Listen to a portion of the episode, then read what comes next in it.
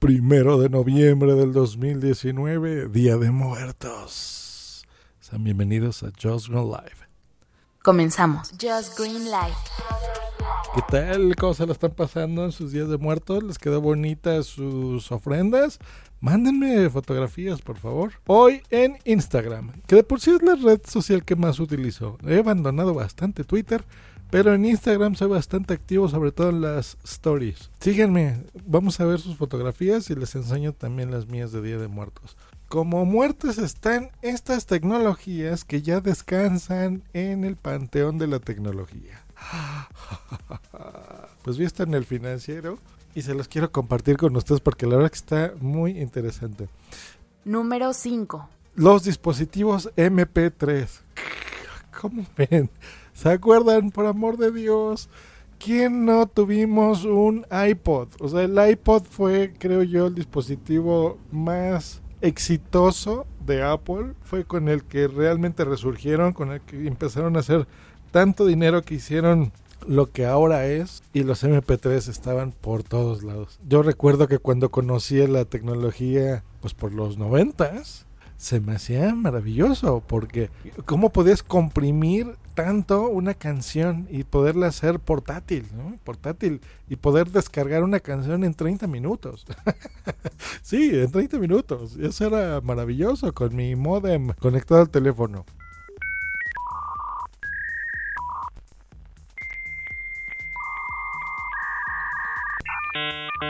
Bueno, pues el MPG, que siempre le decimos que en realidad es el Movie Picture Expert Group, creó este formato de compresión de audio en 1987. En 1998, Sony lanza su primer reproductor comercial en MP3 y tan solo un año más tarde sacó el NetMD Walkman. Ese seguramente se acuerdan más. ¿Se acuerdan que era un, un mini disco de 64 milímetros? Chiquitito, bien bonito. Pues bueno, vivió hasta el 2013. En el 2000 creo yo que fue la mayor popularidad. ¿Se acuerdan con Ares? ¿No? la gente empezábamos, para que hacernos tontos, bajábamos la música pirata de sitios así. Emule, Ares, LimeWire. Hasta que los smartphones, pues bueno, permitieron nuevas opciones de reproducir MP3 hasta el día de hoy. Actualmente los reyes para escuchar música, pues bueno, Spotify y YouTube, donde enterraron ya definitivamente a los MP3, así que descansen en paz, queridos dispositivos de MP3. Número 4. Los disquets. IBM sacó en 1967 este dispositivo, pero no era para comercializarlo, era para uso interno. Era de 8 pulgadas. Luego, en 1981 pasó a 5.2 pulgadas. Hasta que donde ya fue totalmente popular los disquets de 3 y media, ¿se acuerdan? De 3.5 pulgadas, donde tú podías guardar la ridícula cantidad de 1.44 megabytes.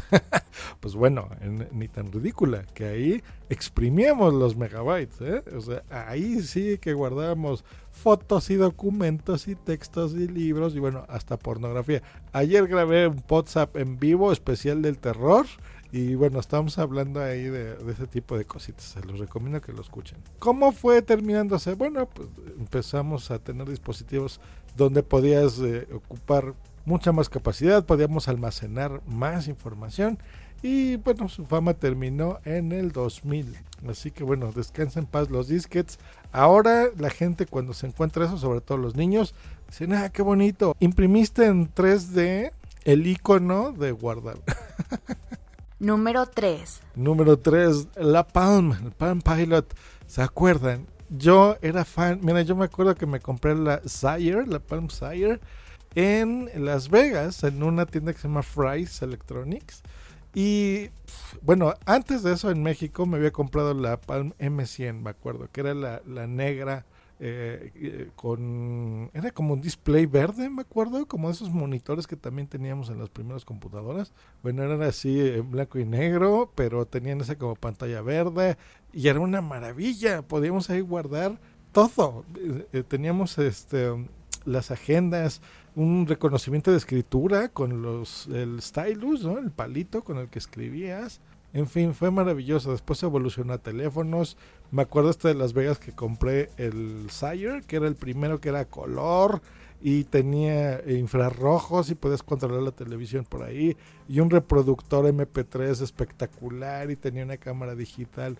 Bueno, yo fui un enamorado de Palm. Bueno, esta nació en el 92 y me acuerdo en los 2000, hace pues 7 años, 8 años más o menos, 2010, 2011, cuando pues bueno, eh, desapareció WebOS, bueno, en eso se convirtió el sistema y lo comercializó con HP, con Hewlett Packard, y terminó en las televisiones. Ahora las televisiones LG eh, utilizan el sistema operativo de lo que eran las viejas Palms, así que descansa en paz Palms.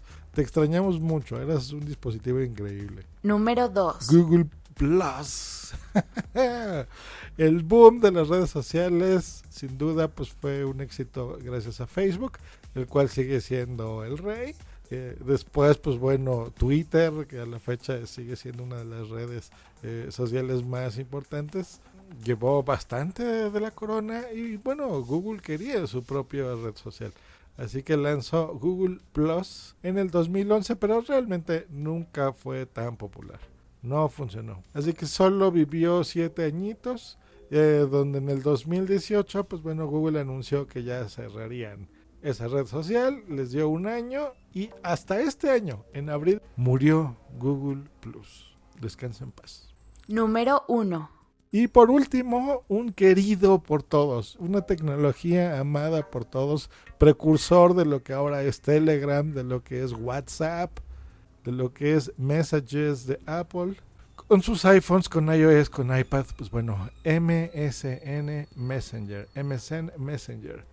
Pues el Windows Messenger nació el 22 de julio de 1999 como la aplicación de mensajería instantánea vía Internet que permitía de manera simple agregar a tus contactos de Hotmail. Así es, todos teníamos nuestro correo en Hotmail y teníamos instalado en nuestra computadora Messenger. Pasábamos horas y horas y horas chateando, escribiéndonos, mandándonos emojis. Bueno, fue un éxito. La gente compraba computadoras solamente por tener Messenger instalado. La verdad es que así era. Bueno, se evolucionó tanto que hasta el 2005 ya incluíamos estas animaciones, audios, los guiños, se habilitó las videollamadas, bueno, se desarrolló muchísimo. Hasta que, bueno, apareció WhatsApp, la verdad. Eh, compramos WhatsApp, yo fui de los primeros que compró por un dólar o 10 dólares, una cosa así. Yo compré WhatsApp.